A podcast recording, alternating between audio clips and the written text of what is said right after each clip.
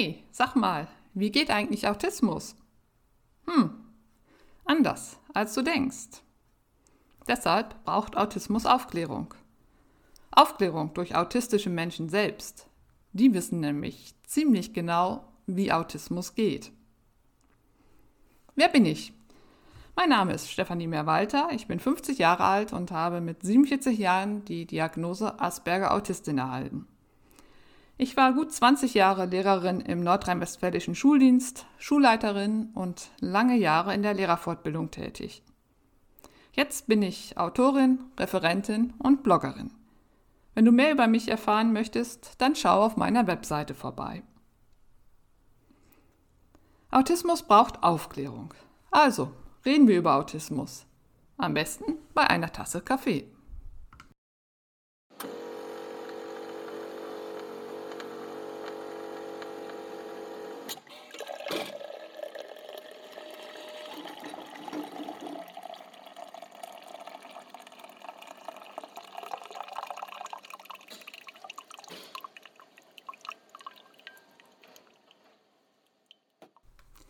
Ja, so ist das mit den Eltern und ihren autistischen Kindern, dachte sich Henry.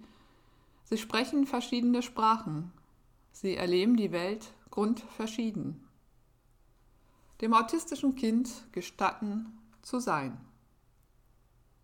Ich zitiere hier noch einmal Henry Markram, den Begründer der Theorie der intensiven Welt, um die es in der letzten Folge ging.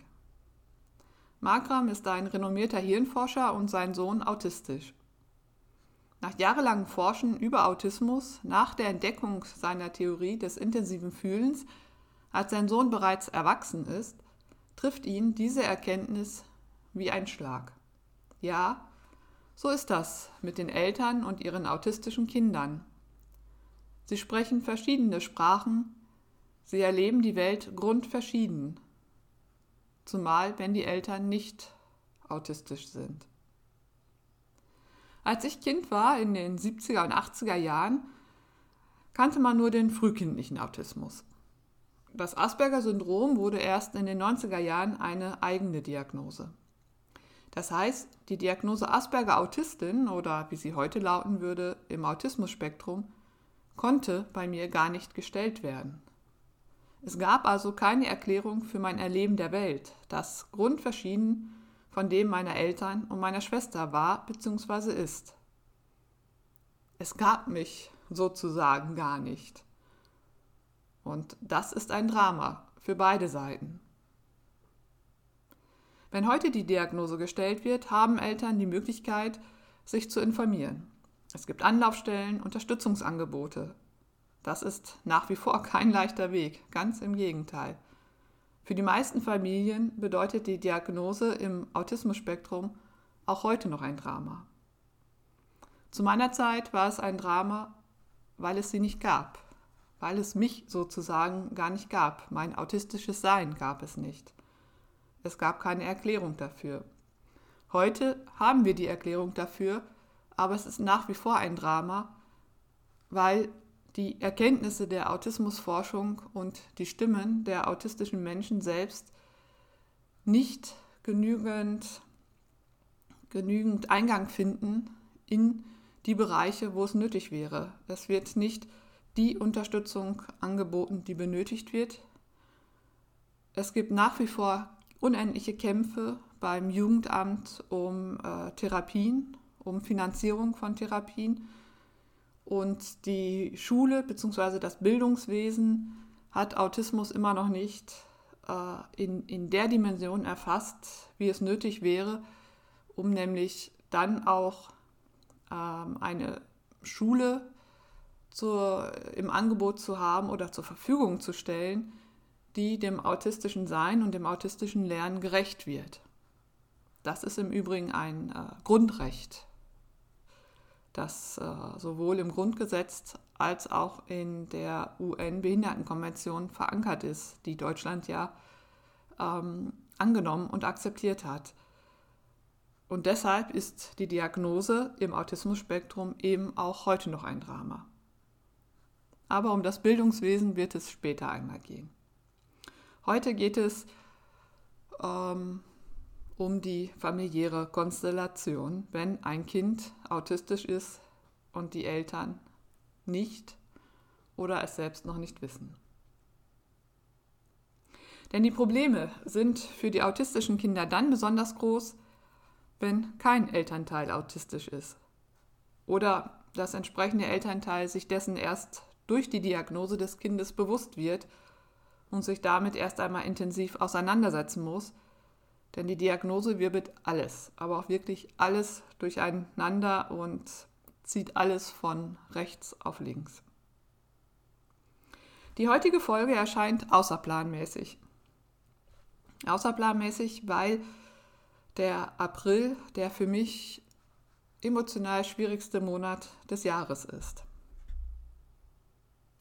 Ich möchte versuchen zu erklären, was es bedeutet, als autistisches Kind groß zu werden, ohne es zu wissen, ohne dass das Kind es selbst weiß, geschweige denn versteht, und ohne dass aber auch seine Eltern und seine Schwester dies wissen, geschweige denn, dass sie es verstehen können.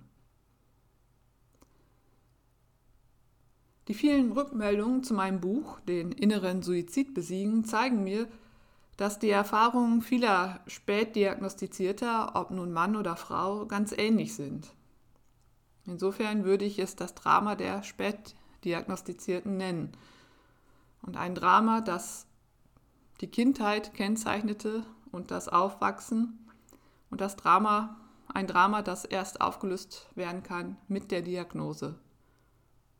Und dann besteht die Chance, ähm, einen Weg herauszufinden und es besteht die Chance zu heilen, dass die Verletzungen und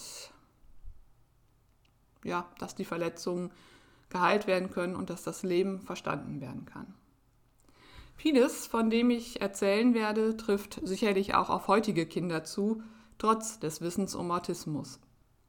An der Grundkonstellation, dass Eltern und Kinder verschiedene Sprachen sprechen, die Welt grundverschieden erleben, ändert sich ja nichts. Auch wenn ich weiß, dass mein Kind autistisch ist.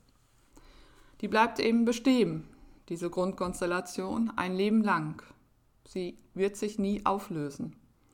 Und das ist ein Drama, das nur überwunden werden kann, wenn beide Seiten sich aufeinander zubewegen, das jeweils andere Erleben ernst nehmen es nicht leugnen oder negieren oder es gar verurteilen. Wenn sie einander zuhören, einander glauben. Dabei müssen die Eltern in Vorleistung treten. Das Kind kann das nicht. Stell dich nicht so an, ist eine Aufforderung, die die Brücke zueinander zerschlägt, das, Frauen, das, das Vertrauen, Entschuldigung, das Vertrauen des Kindes raubt, so eine Familienkonstellation, in der die Eltern ihren Kindern eine bedingungslose Liebe zusichern, ihnen Wärme und Halt geben, wünscht sich jedes Kind. Haben sich auch unsere Eltern gewünscht. Erfüllt hat sie sich für die wenigsten. Zum Verhängnis wird dies, wenn die Verletzungen und Traumata nicht irgendwann an einer Stelle durchbrochen, sondern stattdessen von Generation zu Generation weitergegeben werden. Ich merkte schon als Kind, dass ich irgendwie anders war. Zumindest anders als meine Schwester. Und anders als meine MitschülerInnen.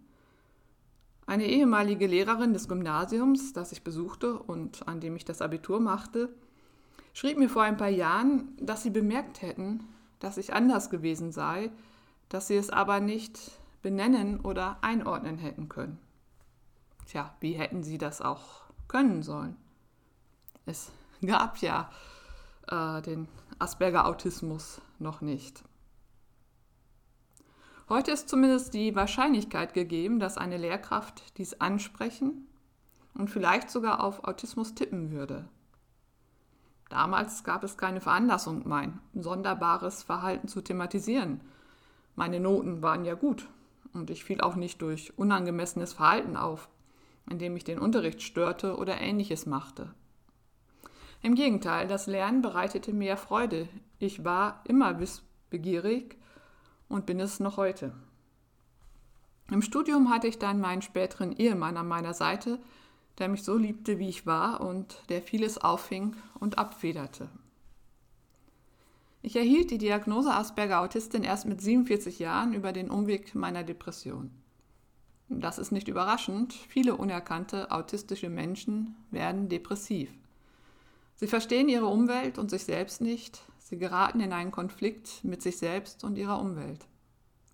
Ihr Innen und Außen ist nicht kongruent, sie führen nicht das Leben, das zu ihnen passt. Sie versuchen immer verzweifelter in der nicht autistischen Welt zurechtzukommen ohne zu wissen, warum das, was für die anderen so einfach erscheint, für sie so schwierig ist. Sie geben sich selbst die Schuld, empfinden ihr Leben immer stärker als Versagen. Nach einem langen Leidensweg dann endlich die Diagnose zu erhalten, ist eine Erleichterung, vielleicht sogar die Rettung vor einem möglichen Suizid. So war es zumindest für mich. Als Kind und Jugendliche hatte ich nie gewusst, was von mir erwartet wurde und wie ich mich zu verhalten hatte. Mir fehlte die soziale Intuition. Aber ich versuchte immer, es richtig zu machen. Das war mein ganzes Bestreben. Ich wollte es natürlich richtig machen, so wie alle Kinder es richtig machen wollen. Es will ja keiner mit, mit Absicht Dinge falsch machen oder ähm, ähm, oder wie es scheint, von außen bösartig sein. Nein, wir wollen ja, Kinder wollen es richtig machen und dafür auch die Anerkennung und das Lob erhalten. Gleichzeitig spürte ich die Emotionen um mich herum, fühlte mich verantwortlich für den emotionalen Zustand, vor allem meiner Mutter bzw. vor allem in meiner Familie, natürlich. Daran konnte ich nur scheitern. Denn diese Verantwortung ähm, kann kein Mensch tragen, die hat auch kein Mensch zu tragen und schon gar nicht Kinder. Keiner erkannte diese Not, es gab dafür keine Schablone, keine Worte. Ich blieb also mit meinen Sorgen allein. Es gab niemanden, dem ich mich hätte anvertrauen können. Wenn ich es doch einmal versuchte, war die Reaktion stets dieselbe. Ach, du bist immer so empfindlich, stell dich doch nicht so an. Irgendwann sprach ich es schließlich nicht mehr an, verinnerlichte es als mein persönliches Scheitern. Meine Kindheit fiel in eine Zeit, in der Kinder als keine eigenständigen Persönlichkeiten galten. Uns wurden keine eigenen Gefühle oder das Recht auf eine eigene, von den Eltern abweichende Meinung zugestanden. Soweit, so gut. Nun war es aber so, dass ich die Welt und meine Umgebung ganz anders wahrnahm als meine Eltern und meine Schwester. Ich bemerkte das natürlich und versuchte, dies zu überspielen. Denn wie bereits gesagt, es war nicht möglich, sich darüber auszutauschen. Das ist es bis heute nicht. Es durfte keiner mitbekommen, dass ich anders fühlte und dachte. Das wurde mir ja immer wieder als falsch vorgeworfen. Standardspruch war, jeder vernünftige Mensch würde, hm. Ich war also kein vernünftiger Mensch. Meine Not war riesengroß. Ich musste alles mit mir alleine ausmachen. Ich passte mich an, so gut ich konnte. Ich geriet, so würde ich es im Nachhinein beurteilen, oft in einen Shutdown. Ich war äußerlich starr, konnte nichts mehr sagen, mich nicht bewegen. Das ärgerte die anderen umso mehr und ich musste mir noch mehr Vorwürfe anhören, auf die ich nicht reagieren konnte. Von außen wirkte es, als wäre mir das alles egal, als wäre ich gefühlskalt, egoistisch. Verschiedene Sprachen und eine grundverschiedene Wahrnehmung der Welt. Warum können wir das eigentlich nicht akzeptieren und respektieren? Die Gefühle und Wahrnehmung des anderen einfach stehen lassen. Sie sind ja richtig für diese Person. Wir können einem anderen Menschen doch nicht seine Wahrnehmung absprechen. Und doch geschieht genau dies oft zwischen autistischen und nicht autistischen Menschen, weil ihre Wahrnehmungen so unterschiedlich sind, dass die jeweils andere nicht vorstellbar ist. Autistische Menschen erfahren oftmals schon von frühester Kindheit an, dass sie nicht verstanden werden, nicht von ihren Eltern, ihren Geschwistern oder den anderen Kindern im Kindergarten oder der Schule. Sich unverstanden zu fühlen ist quasi ein Grundgefühl von Autistinnen.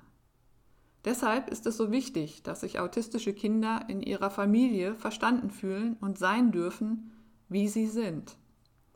Das ist eine ganz wichtige Erfahrung im Aufwachsen. Jeder Mensch möchte schließlich verstanden werden. Ist es nicht konstitutiv, konstitutiv für unser Sein und damit existenziell? Warum sollten wir also diese Erfahrung unseren Kindern vorenthalten? Es setzt allerdings voraus, dass wir ihnen erlauben, anders zu empfinden als wir selbst oder die Mehrheit. Das stellt für alle Menschen eine große Herausforderung dar.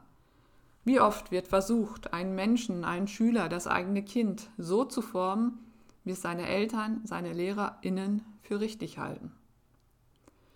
Den autistischen Kindern gestatten zu sein. Den autistischen Kindern gestatten zu sein bedeutet, sie so zu akzeptieren und anzunehmen, wie sie sind. Sie nicht verändern zu wollen, keine Ziele für sie zu bestimmen, die sie zu erreichen haben. Genau hinzuhören und zu versuchen, sie zu verstehen.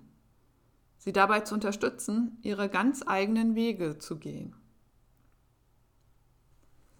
Autistische Kinder wie auch autistische Erwachsene unterscheiden sich in ihren Verhaltensweisen deutlich von ihrem nicht autistischen Umfeld. Es fällt schwer, jemandem gestatten zu sein, wie er ist, wenn er sich so sehr von dem eigenen Sein unterscheidet und dadurch fremd und unverständlich bleibt. Dann möchte man ihn umerziehen, sodass er nicht mehr auffällt und sich der normierten Mehrheit anpasst.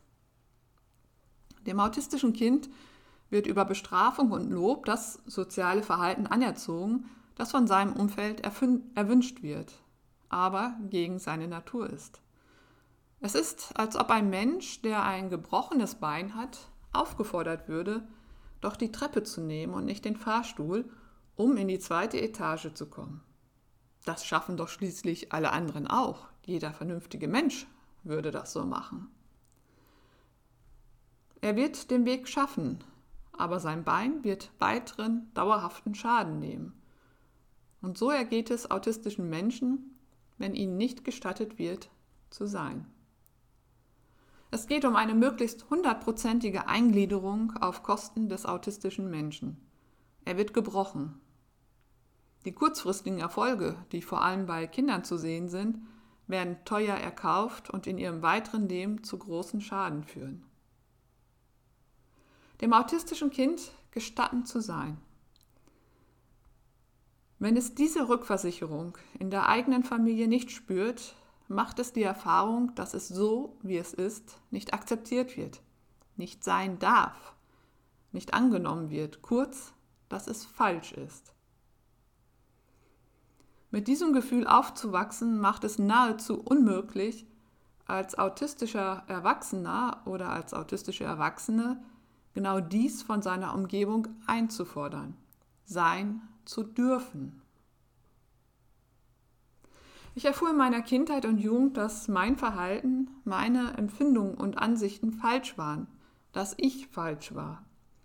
Ich musste genau hinschauen, wie mein Umfeld sich verhielt, um das Verhalten der anderen Menschen kopieren zu können. Ich kompensierte bis zur Selbstaufgabe und sogar Verleugnung meiner selbst. Mich gab es nicht mehr. Ich war eine Spielfigur, mehr nicht. Erst in der Therapie kam mein Ich hinter den vielen aufgebauten Mauern, die mich vor Verletzungen schützen sollten, wieder hervor. Zum ersten Mal durfte ich sein. Und zum ersten Mal durfte auch mein dann erkanntes autistisches Ich sein. Es gab mich also doch. Als ich mein Zuhause verließ, um in einer größeren Stadt zu studieren, war mein Rucksack gut gefüllt mit Angst, Verpflichtung und Schuld, Minderwertigkeit, Wertlosigkeit. Ich flüchtete mich regelrecht in das Studium. Ich wollte die schrecklichen Gefühle loswerden und sie zurücklassen. Doch ich nahm sie mit. Ich nahm ja auch mein, immer noch unerkanntes, autistisches Sein mit. Genauso wie meinen Selbsthass, dass ich es einfach nicht schaffte, so zu sein wie die anderen. Es lag also offensichtlich nicht am Ort, sondern nur an mir selbst. In meinem Rucksack fand sich kein Selbstvertrauen, keine Selbstsicherheit, kein Vertrauen in das Leben, in mein Leben.